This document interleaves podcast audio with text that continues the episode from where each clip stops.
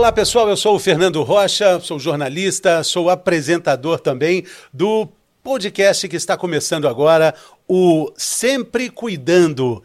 Esse é o primeiro episódio de uma temporada que vai é, acontecer durante todo esse ano de 2023. O videocast Sempre Cuidando faz parte do programa de suporte ao paciente da Servier, que é feito para apoiar você, o paciente que foi diagnosticado com alguma doença crônica, você que também quer recomeçar o seu plano de autocuidado, quer ser protagonista da sua vida nesse cuidado com a sua saúde. Aqui a gente fala sobre informação útil, sobre saúde e qualidade de vida. Um aviso importante é que, além do programa completo aqui no YouTube, você também pode ouvir os nossos episódios no seu serviço de streaming, onde você ouve música, você também pode ouvir o áudio desses, desses episódios. A gente também está nas redes sociais, é só você procurar por Sempre Cuidando, que você vai encontrar também as melhores partes, os melhores cortes desse, desses nossos episódios, que vão, durante todo o ano de 2023, distribuir, disseminar informação útil sobre saúde e qualidade de vida. Eu queria até colocar um número aqui para a doutora, olha só, 70, um dado importante, 75% das pessoas com diabetes também têm hipertensão. É, Elas têm pontos de contato, diabetes sim. e hipertensão, e por sua vez, todos ligados é, com a obesidade. Uma doença leva a outra, e, né? Quer ver? Vamos falar mais? Inatividade física. Uhum. A lista é imensa, né? A gente a vai... Demais, é. demais, demais. Depressão, a gente pode Poxa, tem muitos, as chamadas comorbidades. Né? Comorbidades. Né? É igual você falou, a, a, é, hoje a gente já sabe que uma doença acaba que pode levar a outra mesmo. Por, é, igual, por exemplo, eu falei do diabetes, né, que acomete os vasos sanguíneos, né? Então, nisso vai, é, acaba que o vaso vai ficando mais endurecido, pode ter um aumento da pressão. O próprio diabetes também atua ali nos rins, é, piorando a função dos rins, dando a nefropatia diabética, e isso também acaba é, fazendo uma redução no controle da, da eliminação do sódio e da água. E aí acaba que aumenta a pressão arterial do paciente. Então, o diabetes ele tem alguns mecanismos para fazer esse paciente virar hipertenso, né? E, e o, da mesma forma, a hipertensão também pode levar ao diabetes, por mecanismos muito parecidos. Não, não é à toa que as três doenças foram é, convidadas para participar. As é. três, né? É, diabetes, hipertensão e angina, doutor. Vamos falar desses pontos em comum das três vamos, doenças vamos. crônicas? Normalmente, não é, não é incomum o paciente ter as três? Não é incomum, não é incomum de forma nenhuma. Se eu for pegar meu ambulatório hoje de doença coronária do INCOR, Fernando, eu vou ter meus pacientes com angina, boa parte deles, a grande maioria, vai ter diabetes ou hipertensão arterial. Isso é muito importante. Vem naquele conceito do que a gente conversou sobre fator de risco, né? Fator de risco, o que é fator de risco? São condições que aumenta o nosso risco de desenvolver uma doença cardiovascular. E a angina é uma doença cardiovascular. Então, hipertensão, diabetes, colesterol alto, obesidade e, obviamente, entra também o estilo de vida nessa jogada. Uso de fumar, sedentarismo, alimentação inadequada, rica em ultraprocessado, né? Tudo isso também colabora. Doutor, eu estou lembrando o seguinte: existe também um aspecto que a gente pode falar do aspecto genético, o aspecto hereditário. Isso é importante. Mas isso é apenas uma informação, não é uma condenação. Muitos, perfeito, muitos perfeito. pacientes acabam dizendo: não, não, lá em casa é assim, todo mundo tem angina, hipertensão, é. diabetes. É, minha, o meu avô, foi lá do meu tataravô, vem é, vindo. Tem a condição Isso genética. não é desculpa, não é, isso. doutor? isso, isso é muito importante da gente considerar, Fernando, que a genética é importante.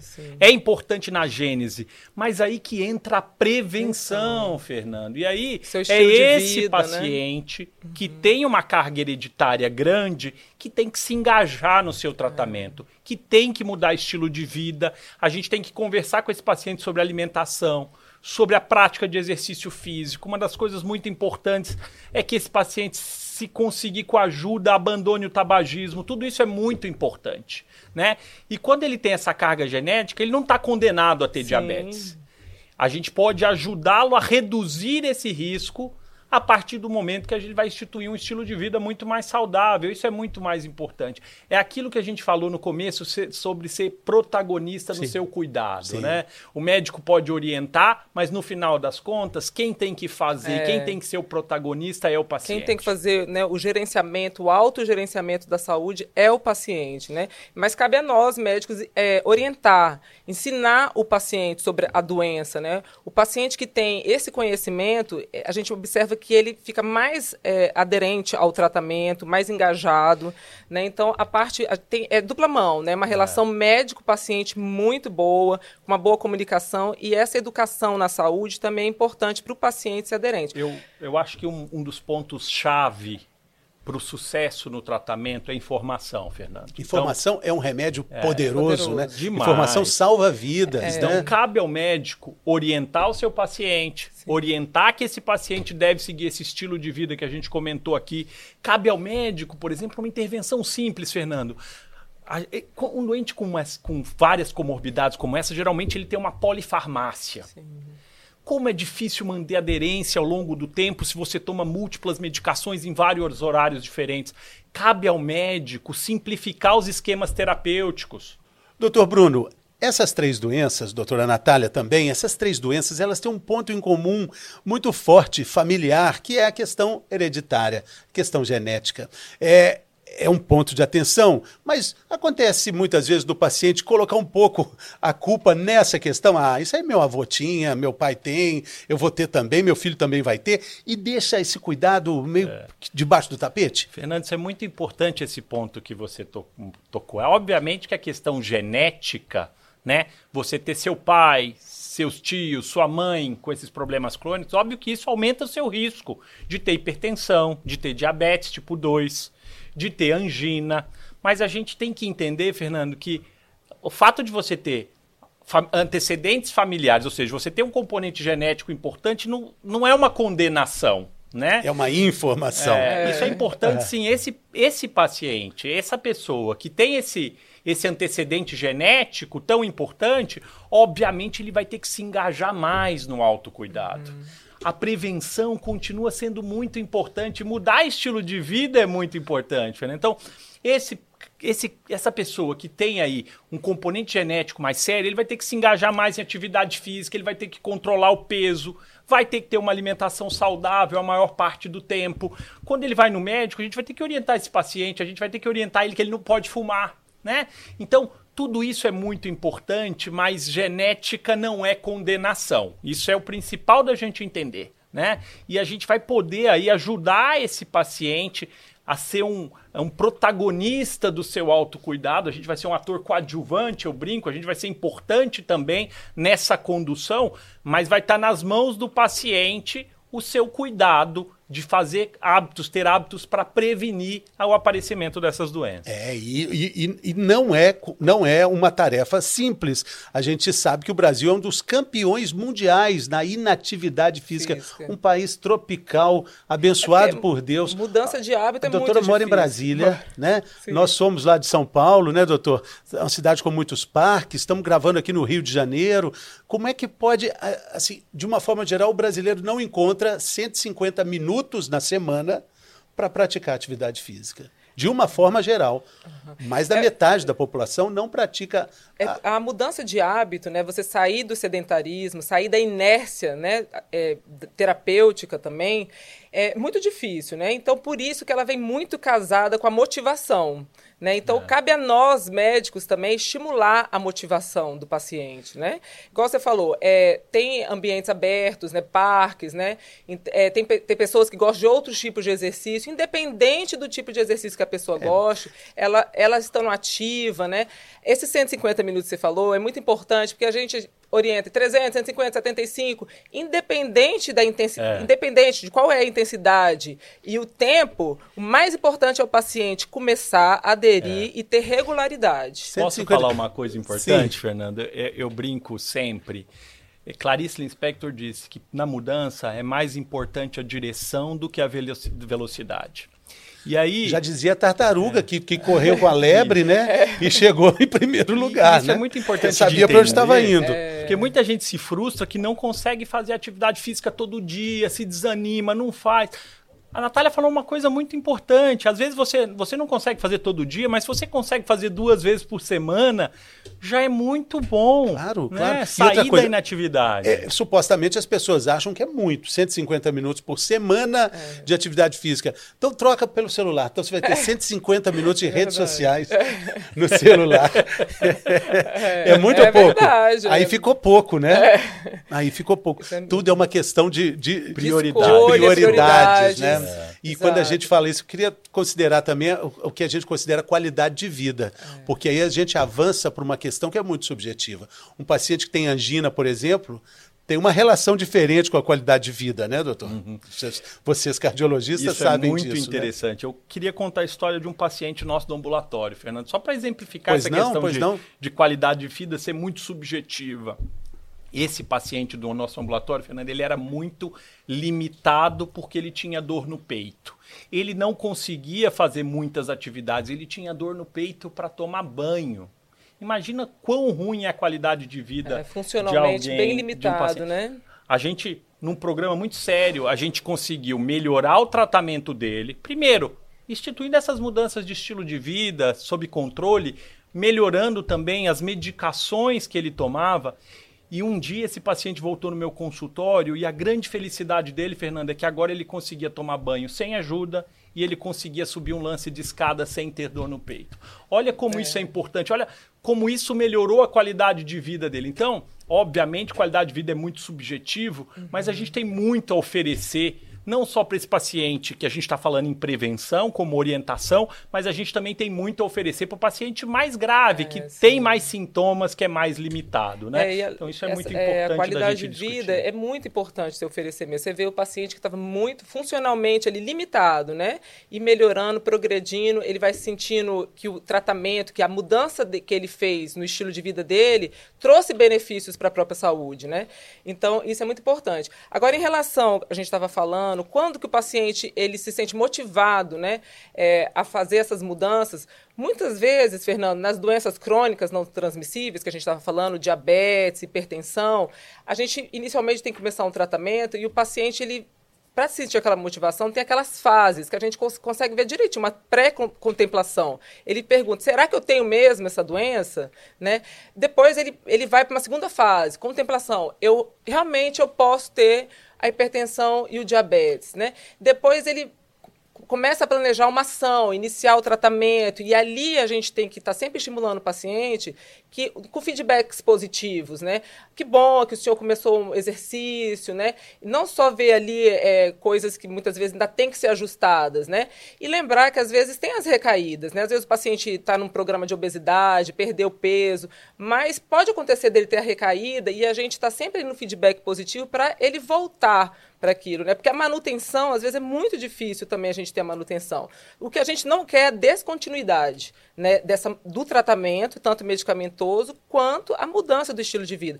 Que ele mude os hábitos e, e que isso seja permanente, né, para trazer qualidade de vida. Porque eu, eu imagino que para vocês, doutores, o momento do diagnóstico talvez seja um momento muito difícil. É o diagnóstico de uma doença crônica que vai acompanhar o paciente por toda a vida, ele vai ter que ter atenção muito grande com relação a isso, e, e, e o paciente precisa é, de um apoio ali, a família. Isso. A geladeira tem que entrar nessa jogada também, né? É, é a geladeira muito... tem que estar junto dele, né?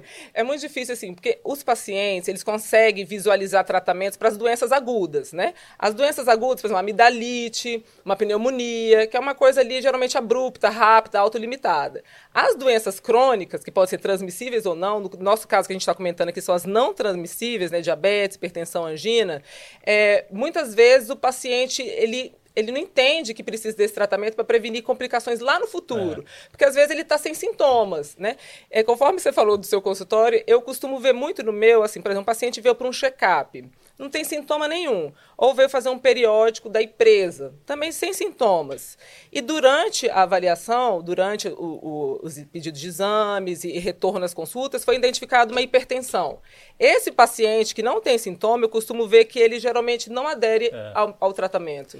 É Agora, mais difícil, é mais difícil. Agora, é. aquele que veio para consulta já com, por exemplo, uma nucalgia, que é dor na nuca, uma dor de cabeça, que às vezes pode estar relacionada à hipertensão, ele veio já com algum sintoma e ali é feito o diagnóstico, esse paciente geralmente ele é mais aderente ao é. tratamento. Se o paciente não sente nada, e boa parte dessas doenças crônicas, principalmente nesse início, Fernando, no diagnóstico, por exemplo, o paciente com hipertensão, muitas vezes ele não sente nada mesmo. E, e doutora, então eu queria é só fazer um difícil. parênteses para o senhor falar algo que a doutora Natália disse também, só complementar. Sintomas de pressão alta. Existe um, cons um consenso popular de que é, a, sintomas clássicos de pressão alta que, na verdade, não são muitas vezes condizentes com isso. Não, na maioria das própria... vezes, é, Fernando, na maioria das vezes, pressão alta não dá sintoma. Quando pressão alta vai dar sintoma?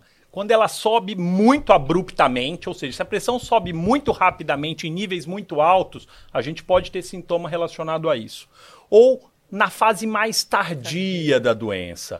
Quando começa a aparecer, por exemplo, as obstruções nos vasos. E aí o paciente hipertenso, que não se cuidou a vida inteira, começa a ter angina, começa a ter dor no peito. Fora isso, aquele paciente hipertenso que está aí andando na rua, é. muitas vezes ele não tem sintoma nenhum. Raramente ele pode ter um pouquinho de dor na nuca, um pouquinho de cefaleia, um pouquinho de tontura, mas isso é raro, Fernando. A maioria das pessoas que tem dor de cabeça e que vai lá e mede a pressão, a pressão tá alta, não é a pressão, pressão que levou a dor é. de cabeça, é a dor de cabeça que aumentou a pressão. É aquela história, o que, que veio primeiro, o ovo ou a galinha, né? Porque o nosso corpo, nossa pressão, ela nunca é a mesma o tempo todo. O paciente hipertenso, ele vai ter a pressão arterial mais alta a maior parte do é, tempo. É sustentado, né? Isso, é agora. Uma hipertensão sustentada. Agora eu não. Se eu tiver uma dor de cabeça, uma dor aguda, se eu fizer exercício, a minha pressão vai subir. E aí, quando eu terminar o exercício, por exemplo, depois de alguns minutos ela volta para o nível normal. Então é muito importante entender sobre isso, né? Então eu recebo muito no meu consultório paciente, ah, eu tá, fiquei nervoso, eu fui medir, minha pressão estava é. muito alta, eu vim aqui no senhor. Muito provavelmente a pressão aumentou pela ansiedade. Então, na hipertensão, na pressão alta, esses níveis de pressão estão altos a maior parte, parte do, do, tempo. tempo sim. E, e, e é difícil até o diagnóstico, porque existem vários fatores que fazem a pressão subir. Um deles é até o que vocês estão usando aí, o, o é, jaleco, o, jaleco. o paletó branco, né? Sim. Isso Por também isso, aumenta a pressão para o paciente, é uma né? que a gente chama do avental, do jaleco é, branco, o, né? Só, o, só a simbologia ali do consultório é. já aumenta a pressão. É por isso que a gente costuma orientar o paciente esse, é, a automonitorização, né? Que a gente chama de ter um mapa, né? Que é aquelas medidas 24 horas da pressão. Isso é, pode ser feito, mas o ampla, que é a, o paciente fazer a própria automedida e ir registrando isso, e tira ele do ambiente ali médico, né, do avental, a, a, é, ambientes estressores, e muitas vezes nos reproduz adequadamente como é que está essa pressão do paciente. Três vezes? O paciente que vem no consultório, Fernando, a gente tem que orientar ele muito bem como vai fazer essas medidas da pressão. Igual você falou, três vezes. Então, como é que funciona? A gente tem que explicar para ele. Não é simplesmente vai lá e mede lá. a pressão e anota no papel.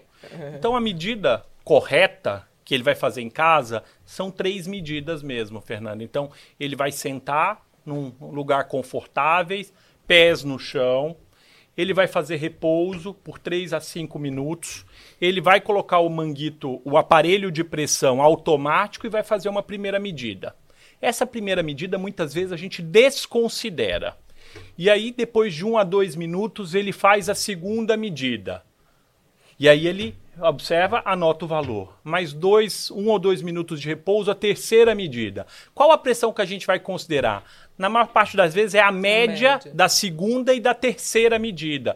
Então é importante também você medir corretamente. Não pode chegar correndo, correndo. sentar num lugar. Acabou de comer. Acabou, né? Mediu a pressão, tomei é. um café, fumei um cigarro. Fumou, tá né? com a né? bexiga cheia. Tem uma hora do dia interfere. que é melhor?